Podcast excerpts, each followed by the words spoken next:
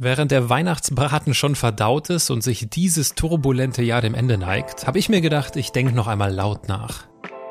Im Fokus steht dabei heute die Frage, die ich in meinen Podcast-Gesprächen am liebsten stelle. Naja, und es wird ziemlich persönlich, denn ich erzähle euch etwas, das ich in dieser Form noch nie erzählt habe.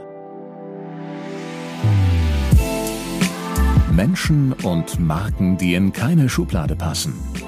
Inspiration für Leben und Karriere. Das ist der Andersmacher Podcast mit Wirtschaftswissenschaftler, Model und Berater Dr. Aaron Brückner.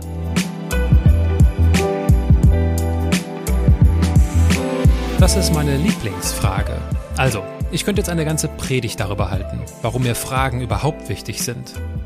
Warum mir Menschen, die keine Fragen stellen, suspekt sind und weshalb ich mich in der Position des Fragenstellers hier im Podcast so wohlfühle. Aber ich möchte euch etwas beichten. Ich bin Perfektionist und ich zweifle durchaus an dem, was und wie ich es mache. Und deswegen habe ich nach vielen Gesprächen ein fast schon unbefriedigendes Gefühl, weil ich genau weiß, dass ich noch viel mehr Fragen stellen könnte, es aber mit dem zeitlichen Umfang meiner Gespräche auch nicht übertreiben möchte. Beispiel gefällig? Anselm Parke hat in Folge 153 davon erzählt, wie er mit dem Fahrrad durch Afrika fährt. Sicher leben oder sich erleben, so heißt die Folge, die bei mir, bei Anselm und scheinbar auch bei vielen von euch nachgehalt ist, denn ich habe überdurchschnittlich viel Feedback von euch dazu bekommen. Und es ist kein Wunder, dass ich am Ende des Gesprächs ein Problem hatte. Anselm, ich danke dir für die gemeinsame Zeit. Ich hätte mich ohne Probleme mit dir mehrere Stunden unterhalten können. Und ich weiß, dass es ganz viele Themen und ganz viele Punkte und Gesprächskreuzungen gab, in die wir hätten anders oder auch, ja, tiefer ein oder anders abbiegen können oder tiefer eingehen können. Aber wir konzentrieren das Ganze auf etwas über 70 Minuten. Und äh, mhm. äh, ich möchte mich für deine, für deine Zeit bedanken. Ich habe bei dir gelesen, so als Fazit aus deiner Reise, Zitat, ich habe das Unbekannte umarmt und es ist mein Freund geworden. Und für mich war das ein Test, unvorbereitet in ein Gespräch zu gehen und auch das habe ich äh, tatsächlich umarmt. Es war mir eine große Freude mit dir. Dankeschön. So, so, ja. so offen und äh, unvorbereitet zu sprechen. Du hast mir es sehr leicht gemacht. Und ich finde es auch mal schön, dass nicht zuletzt auch beim Film und in unserem Gespräch, da bleiben viele Fragen. Und das ist das Schöne, das zeigt auch dieses Fragezeichen. Es hat so eine Form von von, es geht um die Kurve und um ein Berg vielleicht herum und es ist nicht ein Ausrufezeichen zu Peng, das ist die Aussage, Anselm hat das so gesagt oder du. Ähm, ich finde, es ist sehr schön, wenn Menschen mit Fragen zurückbleiben, weil es geht immer um die Frage und bei so einer Reise, da hat man irgendwann Fragen, auf die man sich vorher überhaupt nicht vorbereitet hätte, hätte können. Und ähm, das ist mein Wunsch immer, dass Menschen tatsächlich mit Fragen zurückbleiben und die sich selber stellen und dann auch selber vielleicht beantworten können und wir dann nicht mehr dabei sind, sondern der Weg das für, für euch, für euch Zuhörer dann irgendwie weitergestaltet. In diesem Sinne, Dankeschön. Ciao. Macht's gut. Da wir in vielen Lebenssituationen nicht bessere Antworten, sondern bessere Fragen brauchen, freut es mich, wie Anselm das abschließend formuliert. Wenn es das Ergebnis meiner wöchentlichen Podcast-Folgen ist, dass ihr euch Fragen stellt oder über die eine oder andere Aussage noch länger nachdenkt, na, dann ist das Ziel eines Podcasts, der sich die Inspiration für Karriere, Erfolg und Leben auf die Fahnen schreibt, erreicht. Getreu dem Motto Reden ist Silber und Fragen ist Gold, möchte ich deswegen heute meine Lieblingsfrage mit euch teilen. Und ich wüsste jetzt so gerne, was ihr denkt. Ich bin mir sicher, dass der eine oder die andere von euch denken, na, das ist bestimmt diese eine Frage, von der Aaron jetzt spricht. Abwarten. Ich habe ein kleines Potpourri an Gesprächsausschnitten für euch vorbereitet. Wir hören mal rein.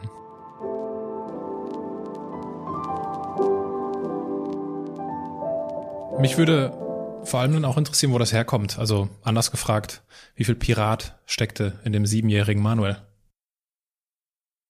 Das ist eine sehr gute Frage. Ich, ich, ich weiß nicht, wie viel Pirat da wirklich drin war. Ich war, als ich in dem Alter war, sieben, acht, neun, zehn, war ich eher Indianer. Äh, sehr, also äh, amerikanischer äh, äh, Ureinwohner. Hab da das alles, jedes Buch verschlungen, was ich irgendwie konnte. Hab da sehr viel aus der aus der Philosophie für mich quasi quasi mitgenommen, aber mit einem unfassbaren Freiheitsdrang. Meine Eltern sind keine, keine Unternehmer. Ich komme jetzt nicht aus einer Unternehmerfamilie. Und das unter dem Label Green Janine? Mhm. Green Janine. Wie viel Green steckte denn in der siebenjährigen Janine? Sehr wenig, sehr wenig Green. Ähm, das Einzige, was grün war, war meine große Liebe zur Natur, die einfach äh, ja, Natur gegeben war, weil ich einfach auf dem Land aufgewachsen bin und unfassbar viel draußen war, wahnsinnig viel im Wald unterwegs war und meine Eltern immer abends nach mir suchen mussten und äh, gehofft haben, dass ich irgendwann mal wieder reinkomme. Aber ansonsten war das Thema Umweltschutz weder bei uns in der Familie noch auch, äh, dass wir es jetzt so benannt hätten. Also überhaupt kein Thema.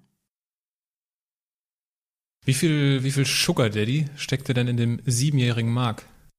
Also der siebenjährige Mark war ein ganz schüchterner Typ. Ja, ein ganz schüchterner, schmal gebauter, viel zu kleiner Typ auf jeden Fall.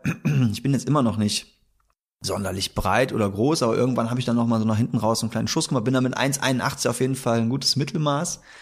Ähm, ich war im, im Fußballverein und äh, wollte eigentlich Stürmer sein, weil habe dann in der Abwehr gespielt, weil man irgendeine Position für mich gesucht hat. Ich war nie so einer, der sich so platzieren konnte selber. Personal Branding, so nach dem Motto. Ne? Im, Im jungen Alter ja, gibt's ja genug, die so Schreihälter sind, Marktschreier, die nach vorne preschen. Das war ich nie. Ich war da immer sehr, sehr zurückhaltend. Und wie viel, wie viel Rapper oder wie viel MC steckte in dem siebenjährigen Jonathan oder Ben? Hm, ich wahrscheinlich so eine Art Kern war schon da, aber da hat man ja noch gar keine Ahnung gehabt, was das ist überhaupt MC und so. Ne? Mit sieben mit sieben habe ich vielleicht meine ersten Breakdance-Moves noch. Äh, noch nicht mal, ja, doch, doch sieben, sieben, acht habe ich so die ersten Breakdance-Moves gelernt und äh, da habe ich aber noch gar keine Ahnung von Hip-Hop gehabt und auch noch gar keine Ahnung von Rap gehabt. Wie viel Schule im Aufbruch steckte denn in der siebenjährigen Margret? Ähm, ja,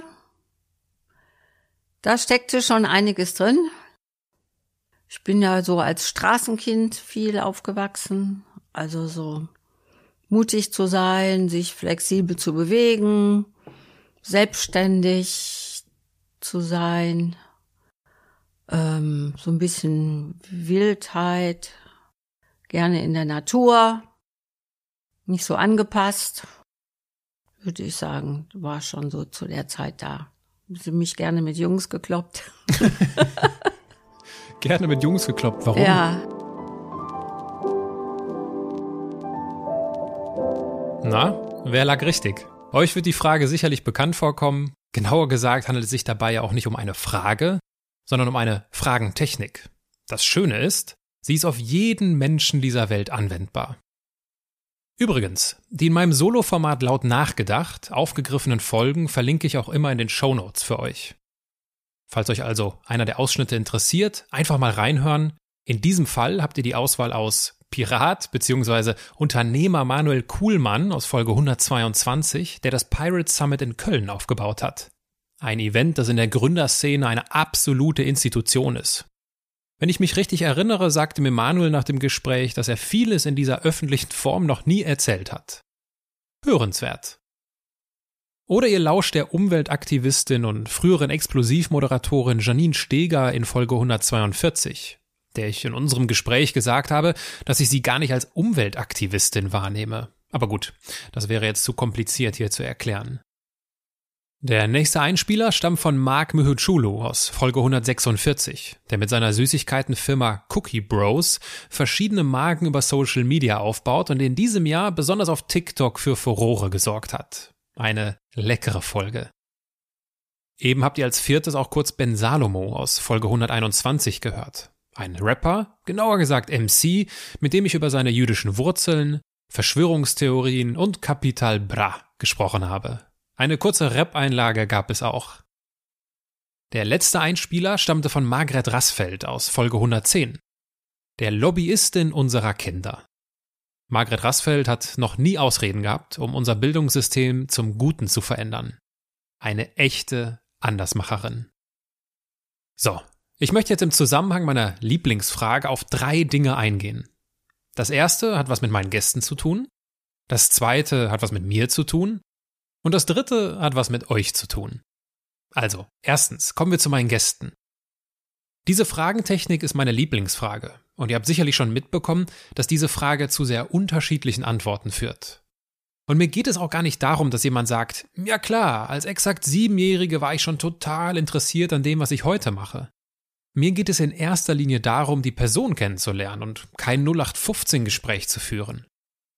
Gesprächsstrategisch hilft es, Fragen zu stellen, über die mein Gegenüber nachdenken muss. Passend dazu habe ich mal gelesen, gute Fragen verführen zum Schweigen. Gutes Zitat, oder?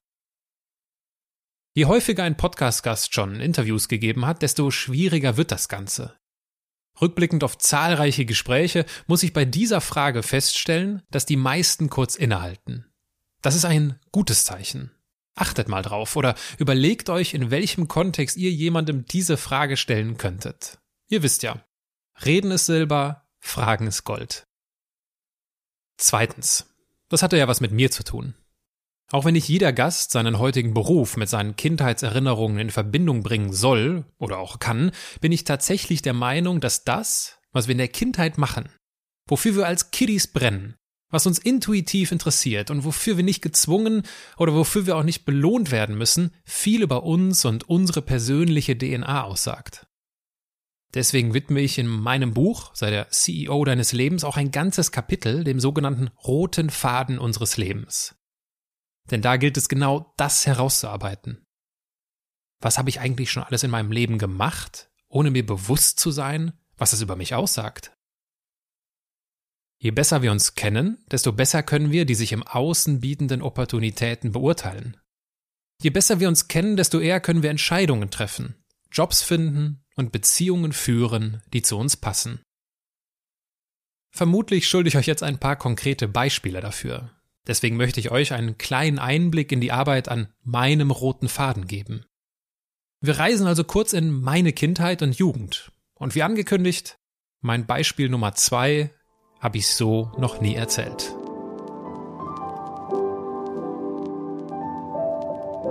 Beispiel Nummer eins: Wie fast jeder Junge wollte ich mal Fußballprofi werden. Als ich noch richtig klein war, schätzungsweise war ich da so zehn oder elf Jahre, habe ich nicht nur gerne Fußball gespielt, sondern ich habe mit meinem besten Kindheitskumpel einen eigenen Fußballverein gegründet. Also natürlich nicht wirklich, aber wir haben uns einen Namen gegeben, einen Vertrag entworfen und so weiter. Meine Rolle im Verein? Ich war der Trainer. Ich erinnere mich noch gut daran, wie meine Familie und ich in Dänemark im Sommerurlaub sind. Als ich meinem Kumpel eine Postkarte mit Urlaubsgrüßen schreibe, habe ich auch gleich ein paar Übungen und Trainingseinheiten aufgeschrieben und ihm gesagt, dass er schon mal mit dem Training anfangen könne. Nett von mir, oder? Das Verrückte, mein Kumpel war drei Jahre älter als ich. Und den Unterschied zwischen einem 10- und 13-Jährigen muss ich euch nicht wirklich erklären. Wenn mich heute jemand fragen würde, wie viel Unternehmensberater steckte denn in dem siebenjährigen Aaron, dann würde ich mich wohl genau an diese Postkarte erinnern. Und wenn ich mich für einen Moment von emotionalen Befindlichkeiten frei mache, dann war da ein kleiner Junge, der Ideen hatte, der in gewisser Weise die Führung übernehmen wollte und eine Begeisterung dafür hatte, sein überschaubar vorhandenes Wissen an andere weiterzugeben.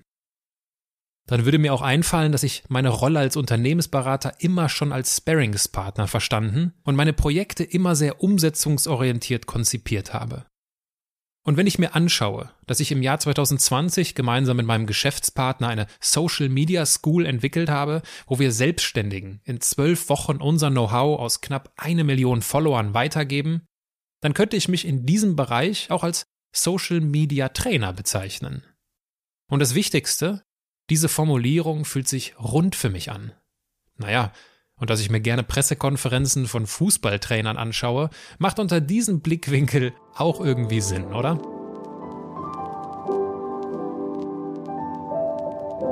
Kommen wir zu Beispiel Nummer zwei.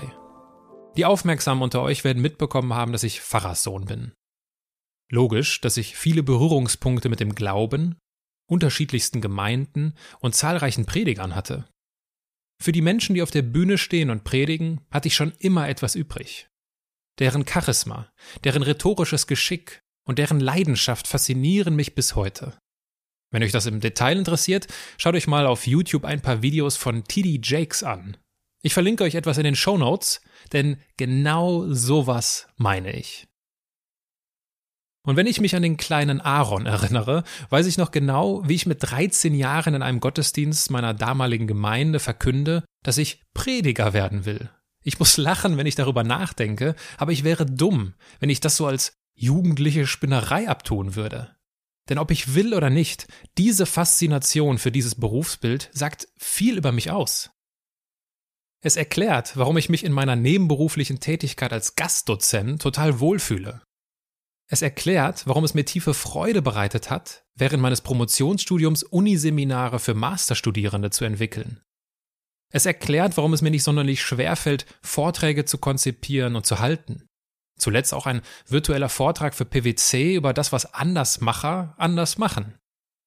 Schließlich erklärt es auch, warum es im Januar 2020 ein absolutes Highlight für mich war, eine Veranstaltung mit über 1700 Menschen zu moderieren. Also, die Frage, wie viel Podcaster im siebenjährigen Aaron steckte, würde mich innehalten lassen. Es steckte mehr Podcaster in dem siebenjährigen Aaron drin, als ich im ersten Moment wahrscheinlich denke. So viel steht fest. Und ob ihr es glaubt oder nicht, es hat einen ganz einfachen Grund, warum der Podcast immer sonntags erscheint. Der Podcast ist mein Wort zum Sonntag. Das dachte ich mir, als ich im Juli 2018 die erste Folge veröffentliche. Aber was erzähle ich euch ja eigentlich alles? Ich komme besser mal zu Beispiel Nummer drei.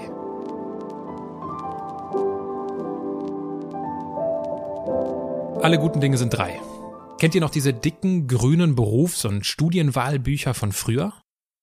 Oder vielleicht gibt's die heute immer noch, ich habe keine Ahnung. Auf jeden Fall konnte man sich im prädigitalen Zeitalter dort über sämtliche Ausbildungsberufe und Studiengänge informieren. Und soll ich euch was verraten? Ich habe es geliebt. Und was ich nicht schon alles werden wollte. Friseur, Kriminalpolizist, Statistiker. Ja, Naivität und Neugier gehen manchmal Hand in Hand durchs Leben. Ein aufmerksamer Interviewer könnte mich also mit Blick auf mein letztes Buch fragen, wie viel CEO deines Lebens steckte denn in dem siebenjährigen Aaron? Aber hallo, richtig viel. Das dicke grüne Berufs- und Studienwahlbuch repräsentiert für mich die bedingungslose Freude an der Zukunft, die ich in mir trage. Und da ich mich nicht nur gerne mit meiner beruflichen Zukunft beschäftige, liegt ein Buch, wo ich anderen bei ihren persönlichen Weichenstellungen im Leben helfe, nicht ganz so fern, oder?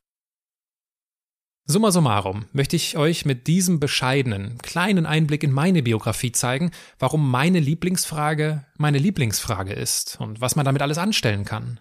Und wie viel wir über uns lernen können, wenn wir eine mentale Zeitreise in unsere Kindheit und Jugend unternehmen. Nachdem ich also darauf eingegangen bin, was meine Lieblingsfrage erstens mit meinen Gästen und zweitens mit mir zu tun hat, komme ich nun drittens zu euch.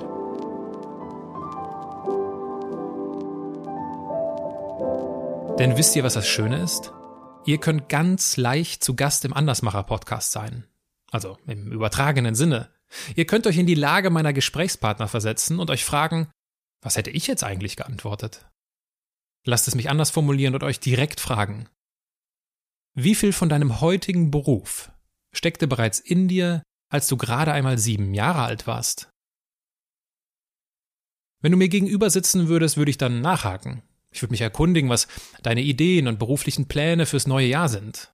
Dann würdest du vielleicht sagen, Aaron, das macht doch keinen Sinn. Wenn dieses Jahr eins gezeigt hat, dann das Pläne machen keinen Sinn hat. Okay, dann würde ich sagen, der Sinn eines Plans ist es auch nicht, im Leben die Überraschungen zu nehmen, sondern auf die Überraschungen des Lebens vorbereitet zu sein. Zudem gibt es dieses wunderschöne Wort in unserer Sprache und das heißt trotzdem. Sei das nun zu Ende gegangene Jahr noch so frustrierend gewesen. Seien die Zeiten noch so unsicher. Wir sollten trotzdem Pläne schmieden. Wir sollten trotzdem Ideen fürs neue Jahr haben. Wir sollten trotzdem mit Mut und Zuversicht ins neue Jahr starten. Ich wünsche dir, dass du im neuen Jahr dein siebenjähriges Ich neu entdeckst. Ich wünsche euch, dass ihr das zum Leben erweckt, was als Kinder an Interessen und Talenten schon lange in euch steckt. Mit anderen Worten, werdet wie die Kinder in guter Pfarrerssohn-Manier muss ich natürlich darauf hinweisen, dass sich diese biblische Weisheit schon im Matthäus-Evangelium finden lässt. Ich wünsche uns allen dass wir uns im neuen Jahr bessere Fragen stellen. Es wird ein gutes Jahr.